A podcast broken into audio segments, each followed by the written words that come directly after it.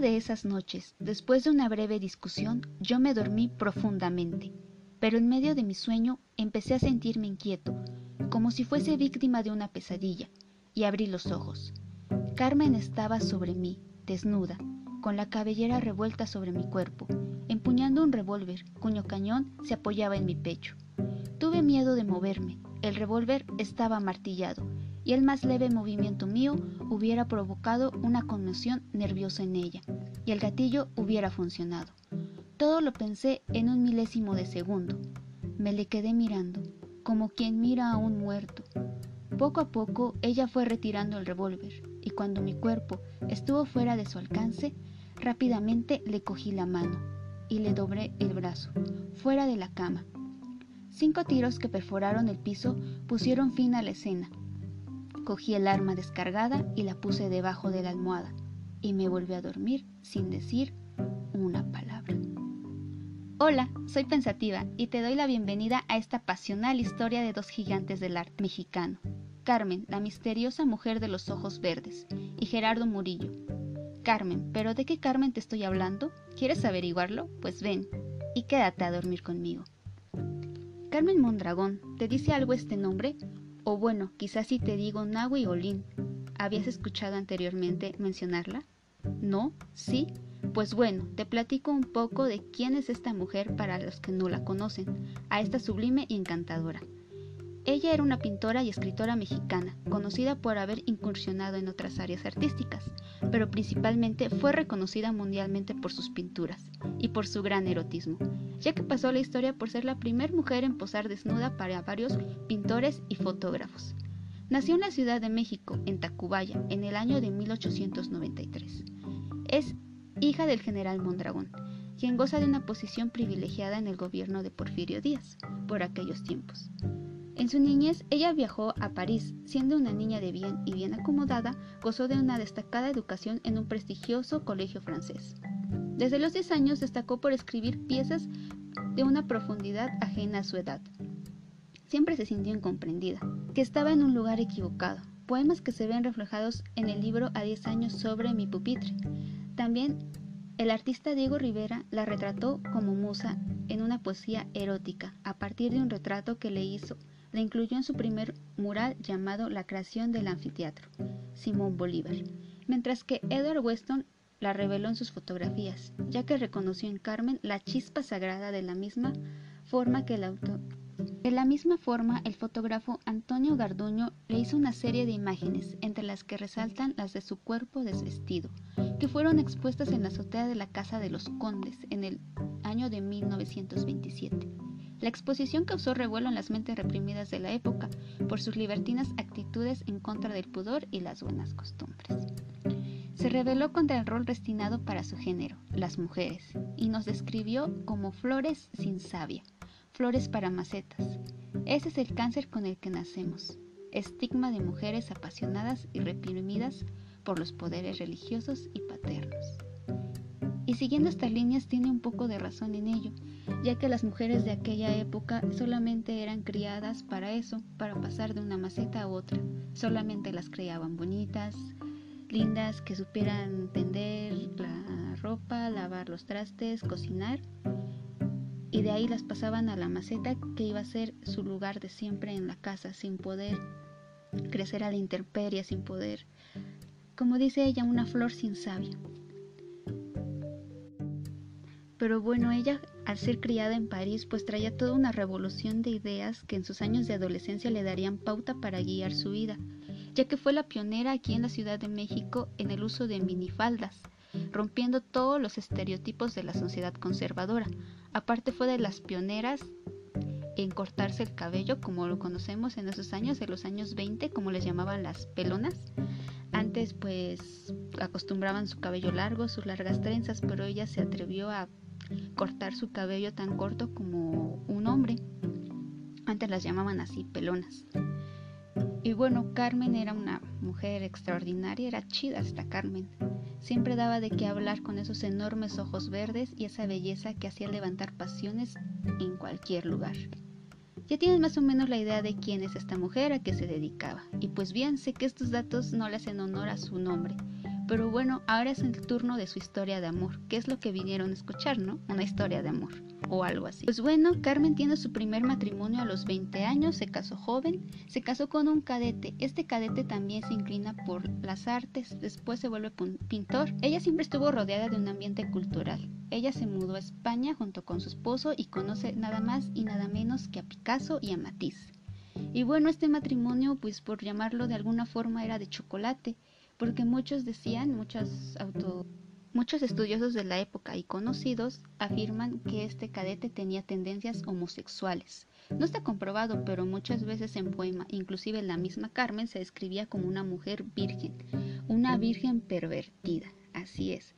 No era que este hombre no la haya tocado nunca, porque incluso tuvieron un hijo, sino que no había conexión, ella no se sentía viva, no se sentía con fuego, no se sentía pasional, no sentía lo que ella quería sentir. ¿Te ha pasado sentirte insatisfecho con tu pareja? Imagínense. Y siento que es una situación complicada que no se haya dado el caso. Pero bien, fue muy notorio en esta relación y se empezó a deteriorar. Regresando a México ya con problemas en el matrimonio, acuden a una fiesta donde está toda la crema y nata del movimiento muralista en México, el arte por-revolucionario. Y entre ellos, entre tantos que estaban ahí, se destacaba Diego Rivera, y el doctor Atl, Gerardo Murillo. Aquí te voy a pedir que pongas conexión, aquí que cuando me refiero a doctor Atl o Gerardo Murillo es la misma persona. Y típico, desde antes de nuestra época moderna ya era usado que uno va a las fiestas y llega con un esposo y regresa con novio, ¿no? Pues bueno, lo chistoso es que el marido, a pesar de acompañar a Carmen a esta fiesta, fue como si ni estuviera. No fue tomado en cuenta por ninguno de los presentes, ya que al bajar las escaleras Carmen con esa hermosura que tenía y contoneando las caderas, haciendo una entrada triunfal que parece que había ensayado semanas antes. Tanta seguridad que tenía esta mujer imponía, y pues bueno, todos voltearon su cabeza a verla, incluyendo el mismo Diego Rivera, ese hombre a quien no volteaba a ver, ¿verdad? Y el doctor. Y pues aquí en esta fiesta, como decimos ahora, pues ligaron. Hubo un coqueteo entre ellos y te preguntarás, ¿quién es el doctor Atl? Pues bueno, a grandes rasgos, para no dejar de lado su gran talento y trabajo, él era pintor y escritor mexicano. Mencionaremos sus pinturas del Paricutín, el volcán. Él decía que la vida le había regalado dos volcanes, el anterior mencionado, el Paricutín, y Carmen. Así de explosiva era esta mujer, así de rebelde, llena de vida, de ganas de vivir. Y pues bueno, Obvio que el marido pues se entera de que ya esta mujer empieza a coquetear con él y ya en las últimas de su matrimonio se pone a despodricar en contra de Carmen. Y yo creo que es muy común que cuando una relación falla, alguna de las dos partes comience a hablar mal del otro. Para herirla, pues yo creo que lo hizo para herirla o para quedar bien, qué sé yo, no sé. Cuando se termina una relación siempre pasa que uno habla mal del otro y pues alguno de los dos tiene que quedar mal, ¿no? Y el otro como como bueno o como la víctima. Él decía, fíjense nada más, decía tremendas cosas. Decía que habían tenido un hijo y que Carmen lo había asesinado. Ese es un enigma sin resolver en la vida de esta mujer. No hay rastro de que ella haya matado a su hijo. Sin embargo, se cree que en medio de una discusión entre Carmen y su esposo, el niño falleció de una brutal caída. Aquí yo creo que ambos fueron culpables, ¿no? Porque pues siendo un bebé tan pequeño, ¿cómo es posible que que les haya pasado semejante barbaridad a ambos. Y complicadas las cosas en este matrimonio, pues ya tenían muchas culpas que cargar, ¿no? Imagínense cargar con la muerte de, su hijo, aquí no se señalan culpables, simplemente pues siento que es un dolor demasiado fuerte perder a un niño. Y pues bueno, después de todo esto, pues deciden separarse, cada quien por su lado, él se va a España y ella se queda aquí en México. Y bueno, pues ya habiendo coqueteo entre ella y él, el siguiente hombre en formar parte de su vida es el mismo hombre pues, que conoció en la fiesta. Se visitaron, se gustaron, se fueron a vivir juntos, pero sin casarse. Ya saben que medio mundo en esa época se escandalizaba, no es como ahora que se juntan, como lo llaman popularmente. Aquí haciendo un paréntesis, recuerdo mucho cuando una maestra en la prepa nos decía que el matrimonio era el permiso para tener sexo el permiso que te da la sociedad y eso creo que tiene un poco de veracidad hasta cierto punto. Aclaro, no estoy en contra del matrimonio ni digo que sea malo, pero en estos casos Carmen y Gerardo no estaban casados. Tenían unos encontronazos tan ricos y cómo lo sé, pues leyendo sus poemas. Se escribían cosas tan ricas, tan eróticas, tan que no era necesario describir como tal el coito para saber qué tan conexión, tanta conexión, perdón, tenían entre ellos. Esa forma tan hermosa en la que las palabras nos cuentan cómo eran sus encuentros carnales, pues bueno, todo el mundo estuviera escandalizado del sexo que tenían. Y bueno, se escandalizaban porque no estaban casados. Pero si hubiesen estado casados, yo creo que a todo mundo le hubiera valido, ¿no? Y bueno, media complicada la sociedad hoy y siempre. Entre muchas anécdotas, de lo primero que he encontrado entre ambos pintores es que Carmen y Gerardo. Y pues bueno, entre tantas anécdotas que encontré entre el amor de estos dos, hay una donde dice que estaba Gerardo, el doctor At y Diego Rivera en una comida y que llegó Carmen corriendo a donde estaban ellos y que les dijo que su esposo la tenía virgen. Ambos se miraron y pues Diego es conocido por haber sido ojo alegre y obvio le había echado desde tiempo tras el ojo a Carmen, pero la virgen mujer eligió al paisajista. En esta relación eh, se... ¿cómo podríamos llamarlo? Es muy notoria porque fue tan, tormentosa como fructífera en cuestión del arte para ambos. Y el doctorat le da el nombre con el que todos la conocemos actualmente y que el nombre que adoptaría de, a partir desde que el doctorat se lo dio.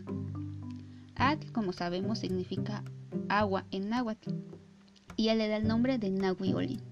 Nahui Olin se escribe con dos L's, hace referencia al quinto movimiento del sol y en esta relación en donde la mujer explota, florece y se convierte en lo que siempre había querido, en lo que siempre deseó. Recordemos que a los 10 años ella se sentía incomprendida, se sentía que estaba en un lugar que no pertenecía, o sea, como la tenían ahí en París, las, las niñas bonitas, bien peinadas, bien todo, ¿no? Y pues ya aquí es como que explota y, es quien siempre quiso ser, ¿no? Porque pues su mamá siempre la vio como la oveja negra de la familia. Y su papá hay escritos donde dice que murió aborreciéndola, sintiéndose tan avergonzado de ella por el camino que había decidido tomar. Pero bueno, ella se ve considerablemente afectada para bien en la calidad de sus pinturas. Ella crece y comienza a firmar con su nombre artístico, por llamarlo así. Pero hay una metamorfosis en donde ella firma con ambos nombres. Ella dice, bueno, me llamo Carmen, pero me acaban de poner Lawi y no me dejarás mentir que no importa el tiempo que dures en una relación, si la conexión que haces con la otra persona y la forma tan especial en la que te sientes a veces hace que te transformes. Hay personas que sacan un lado desconocido que nosotros pues teníamos guardado, no reprimido. Y luchamos por quedarnos con quien éramos, pero nos empieza a gustar a lo que nos estamos conformando. Y en estas ocasiones fue pues fue tan intensa ya sea para bien o para mal, pero nos cambian totalmente, ¿no? Y a ella pues la cambió totalmente, pasó de ser Carmen, deja de ser Carmen Mondragón, lucha con su identidad, pero por fin se queda con Nahui Olin. Ella firma, como les decía, Olin se escribe, no sé, Olin con dos L's. Ella firma Nahui Olin con una sola L para diferenciarse y pues dejar su huella y con ese nombre se quedaría toda la vida. Hay muchos historiadores que dicen que la conocieron cuando ella era ya grande, cuando pues su hermosa belleza la había abandonado un poco y ella se presentaba como una Olin, ya no como Carmen Mondragón. Y pues todo en ese momento, regresando a la historia de Gerardo y Carmen, bueno, Gerardo y Nahui, todo iba bien hasta ese momento. Se mudaron a vivir a un ex convento, algo deteriorado, y hacían lo de que cualquier pareja feliz haría. Se bañaban desnudos. Bueno, ellos se bañaban en la azotea entre los tinacos y pues toda la gente los veía correr, perseguirse, lanzándose agua con cubetas, el uno al otro. Pero esto, aparte de las experiencias, pues nos dice que eran felices, ¿no?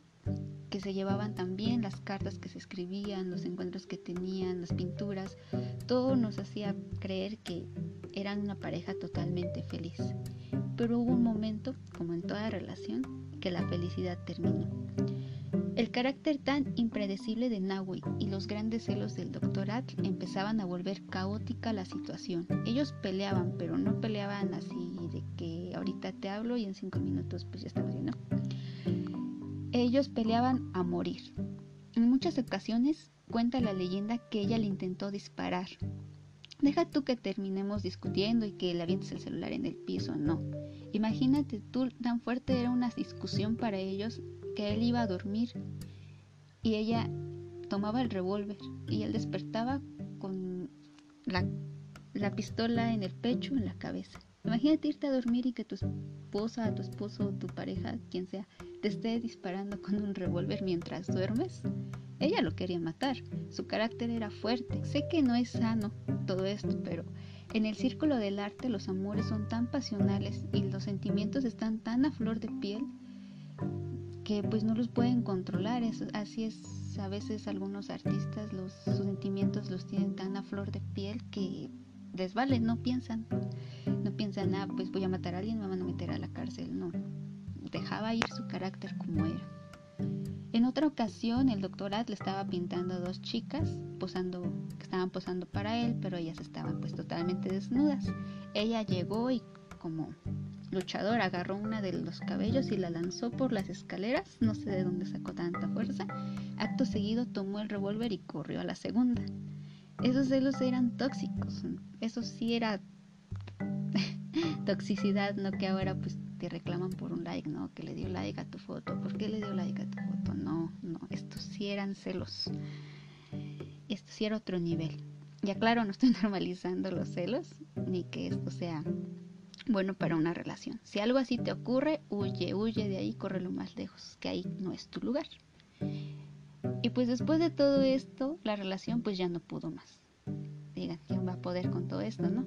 Ya no podían seguir viéndose y era lo más sano, pero en una ruptura pues nunca es fácil, ninguno de los dos. Pues ahora usamos las indirectas en Facebook, ¿no? Frases que dicen más o menos por pendeja me caí, por cabrona me levanto, pero ellos no. Ellos se enviaban cartas. Las cartas que se enviaban eran con el afán de herirse, eran tremendas. Cosas como decir, bueno, y esto lo escribió Nahui, que tuvo relaciones incestuosas con su padre o que ella realmente había matado a su hijo. Eran pues, declaraciones completamente fuera de sí, cosas que pues a lo mejor ella decía para ir a, al doctorat, pero pues siempre se va a quedar el estigma de que si las decía porque realmente lo hizo o porque pues quería desquitarse. Pero en el fondo a veces sabemos que pues la pareja algún nos sigue queriendo y pues es la mejor forma de vengarnos, ¿no? La última carta le pide que le regrese pues todas las anteriores, que él no es digno de tenerlas ni fue digno de su amor. Y es más, le dice, ¿sabes qué? Te engañé con 20 hombres. Y ellos sí la tenían. Bueno, que ellos sí eran hombres. Así buscaba herir el ego del hombre y jugar con sus celos. Pues, ¿qué más decir de ellos? En realidad, es de esas relaciones que no deben de estar juntos, pero lo están, no pueden vivir un uno sin el otro, pero tampoco pueden estar juntos. ¿Por qué nos hacemos daño de esa forma? Siempre existe en toda la vida de un hombre o una mujer esa relación en la que nos aferramos, nos aferramos y no es ahí.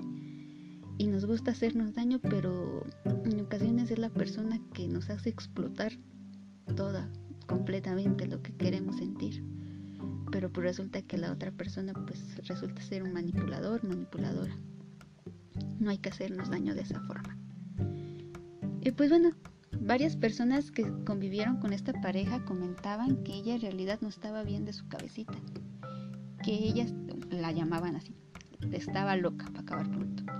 Las cosas que hacía decían muchos que no eran normales, entre comillas pero su locura no era de una forma clínicamente mental, o decir, ah, pues estaba esquizofrénica, ¿no? O cosas así.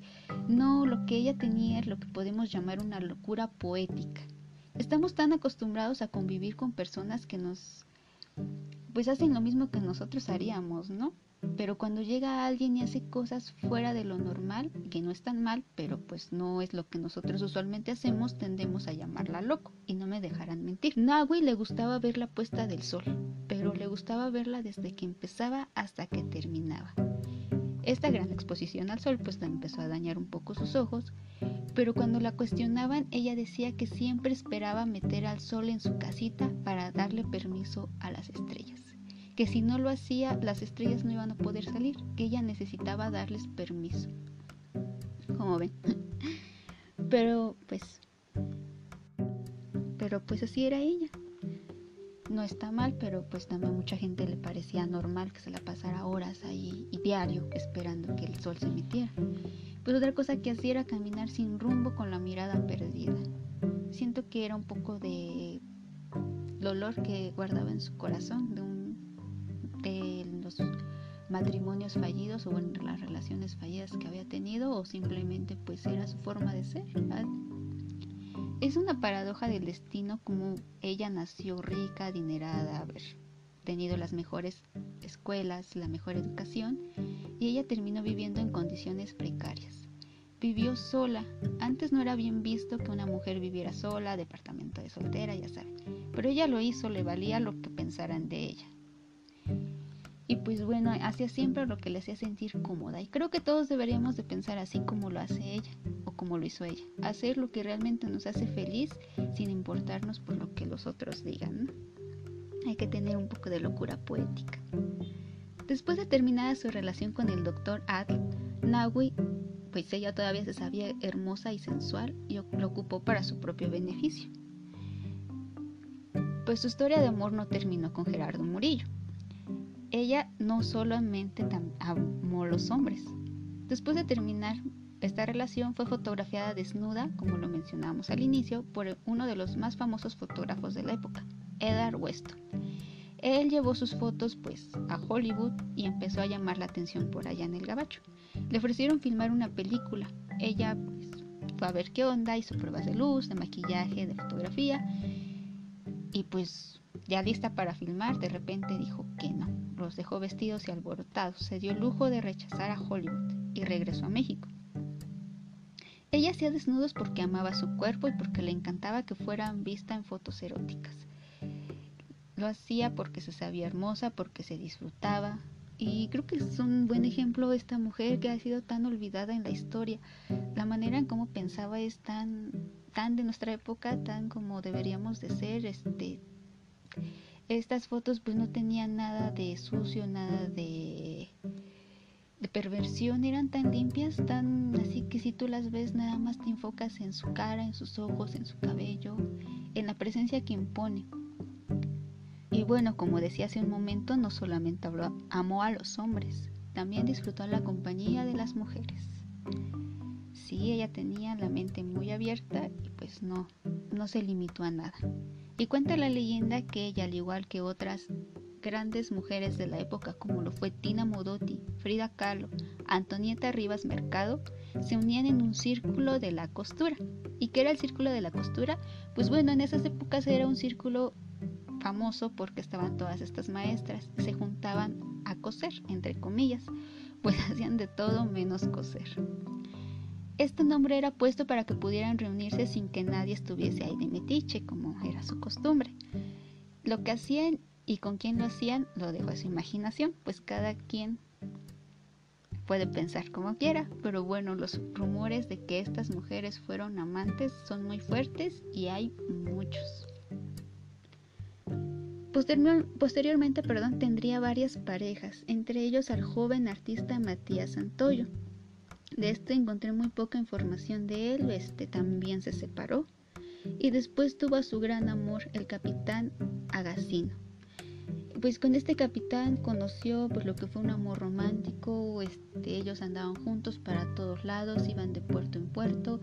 Ella pues tuvo ahí todo su amor romántico, eh, fue todo su amor pasional, como habíamos dicho, pero siempre no nos toca que sea el mismo o la misma mujer o el mismo hombre que nos despierte las cosas, todo fuera tan bonito que juntaran el amor romántico y el amor pasional en una sola persona. Muy pocas personas tienen esa gran fortuna de encontrarlo en una, en una sola pareja. Pero bueno, la felicidad pues no le duró mucho. Él falleció en, en 1934 en unas condiciones dudosas. Aquí también está un poco interesante. Algunos dicen que murió tratando de salvar su barco, donde pues fue azotado por una violenta tempestad y otros aseguran que murió envenenado en La Habana por haber comido mariscos en mal estado. Y pues como les decía hace un momento, fue su amor más tierno, más puro que conoció Nawit. Él siendo marinero pues la llevaba de un puerto a otro, pues conocieron el romance y finalmente la desilusión, pues él terminó muerto. Y con una promesa rota en su corazón, pues Nawi estaba a punto de casarse con él. El capitán le había propuesto matrimonio, ella aceptó, pero bueno, no pudo concretarse. Y ella cayó en una profunda depresión de la cual se presume pues nunca pudo salir, nunca pudo reponerse. Sus grandes ojos verdes se fueron volviendo pues cada vez más apagados, la chispa murió, todos esos ojos verdes que impactaban a todo el mundo poco a poco se fueron apagando. Todo esto pues se, se vio reflejado en sus poemas, quizás la decepción de no haber encontrado el amor con el cual sentirse comprendida, completa y llena, o bueno, no haber llenado ese vacío existencial, perdón, terminó por aniquilar su eterna búsqueda de sentirse plena. Sí, a pesar de haber vivido como ella quiso, de haber disfrutado de diferentes amores, pues nunca se sintió plena, realmente amada. Era común verla deambular por la alameda vestida con harapos. Cuentan que nunca perdió su atractivo, pero su descuidada figura, figura era notoria. Ella inspiraba tristeza y compasión siempre que la veían caminar por ahí. En sus últimos años, pues la pasó sola con sus gatos. Ella vivió de una modesta beca que Bellas Artes le daba. Igual era maestra de pintura en un colegio. Imagínense que tu maestra haya sido, pues, Nahuelí, tu maestra de pintura. Hubiese sido interesante que te contara de sus divorcios, no como muchos nos hacen en la prepa, en la uni, cuando los maestros nos cuentan de sus fallidas relaciones. Aquí sí hubiera estado interesante, ¿no? En sus últimos años ella acostumbraba que los días de pago que le daban su, su beca, se daba un gran festín, comía en un restaurante de lujo, pedía una comida rica, un buffet se compraba un helado y se iba a caminar y de repente se pagaba una función de cine. Y así vivió sus últimos días. Lo que restaba le compraba carne para sus gatos. Y así los siguientes días hasta que tocaba nuevamente el día de paga y ya comía en un comedor comunitario. Eso me recuerda a mis días de paga. Yo casi casi hacía lo mismo, pero pues yo no tenía yo no tenía gatitos en ese entonces. Regresando a Nahui, ella cerró sus ojos, sus hermosos ojos, el 23 de enero de 1978, en la casa de sus padres a los 85 años. Su, muerte pasó prácticamente desapercibida y su figura y su legado quedaron varios años escondidos en el anónimo. Y pues bueno, hasta 1992 la mujer fue vuelta a poner en el ojo público. Fueron rescatadas algunas de sus creaciones por Tomás Surian que encontró la foto de Nawi Olin, la foto de Nawi con el cabello corto. De las fotos más famosas de ella, como les mencionaba, las llamaban las pelonas. Entre este acervo también se encontró pues cosas del doctoral, donde quedaron inmediatamente cautivados por la historia de amor que había, las dos grandes sensaciones en su tiempo, todas estas cartas que les invito si las pueden buscar en internet Ahí están este, el libro que escribió el doctor este, Mentes Profanas. También ahí viene pues, mucho de la historia de Nawi, cómo fue de principio a fin y cómo empezaron con un profundo amor volcánico y terminaron pues casi matándose. Pero pues el amor que él le tuvo a ella y viceversa, pues creo que no murió, solamente pues se enojaron, se dijeron de cosas, pero pues siempre se recordaron con, con cariño. Y para finalizar me gustaría compartirles algo hablando y acerca del erotismo y la pornografía que, que dicen trabajaba Nahui. Me gustaría este, compartir del escritor español José Antonio del Cañizo en un artículo que se llamaba precisamente Erotismo y Pornografía. Él afirma que lo erótico es en nosotros una fuerza maravillosa y creadora el eros puro, se sepa o no, se sepa conscientemente, es en sí mismo pues insaciable, afán y absoluto. Cuando hablamos de erotismo pues buscamos una comunión con el otro a través del sexo, nos buscamos en nosotros mismos a través de otra persona y pues se vive una mística sexualidad. Y finalmente pues la felicidad. Aunque la, la palabra por sí misma suene un poco profana, todo lo cual es una suma en sí misma del sexo que intenta ser trascendido. no hay que tener miedo a, a tener, sentirnos libres de nuestro cuerpo, a experimentar con responsabilidad, obviamente, todo lo que quiere ser, todo lo que queramos ser.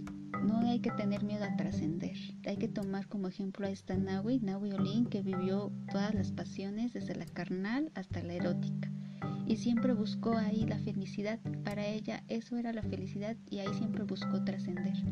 No hay que tener miedo a la palabra, como dicen, no hay que verla como profana, sino hay que buscar ahí la felicidad para podernos encontrar y encontrar un vínculo con la otra persona, porque como lo venía diciendo, cuando encuentras ese vínculo con el otro, pues buscas trascender y pues de ahí viene la felicidad.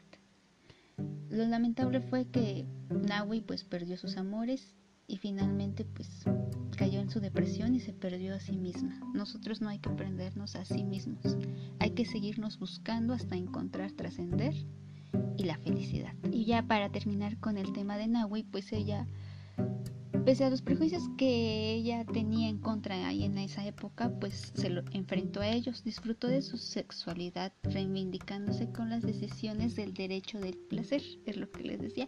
Nunca se frenó a decir a sentir placer simplemente por ser mujeres. Y esto es algo que siempre nos va a pasar en todas las épocas, que te frenan el derecho a sentir placer, a hablar de esto simplemente por ser mujeres. Esto es completamente falso y ella abrió una brecha para nosotros, para una condición femenina, para lo que estamos peleando nosotras. Ahora el feminismo, ella fue una feminista de pies a cabeza. Y pues aunque su insaciable sed por buscar el placer terminó devorándola a sí misma y terminó siendo incomprendida e irracional, pero siempre fue libre y ajena a la mirada de su tiempo. Nosotros también hay que buscarse, no hablo únicamente de las mujeres, sino también si eres hombre o como sea que tú quieras vivir tu sexualidad, siempre hay que vivir libre y ajena a la mirada del tiempo. Me gustaría que se quedaran con esa palabra. Hay que ser ajenos a la mirada de nuestro tiempo. Hay que buscar más allá. Y bueno, ¿qué tal? ¿Te sientes identificado o identificada con Awi?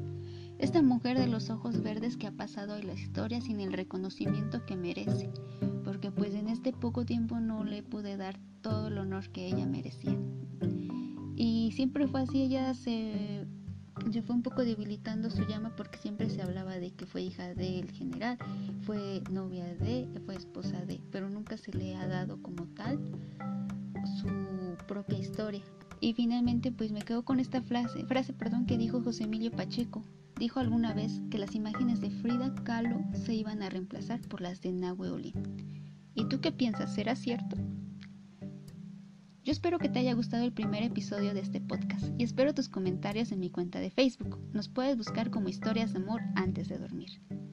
Me despido, nos escuchamos en la siguiente. Un beso enorme. Bye.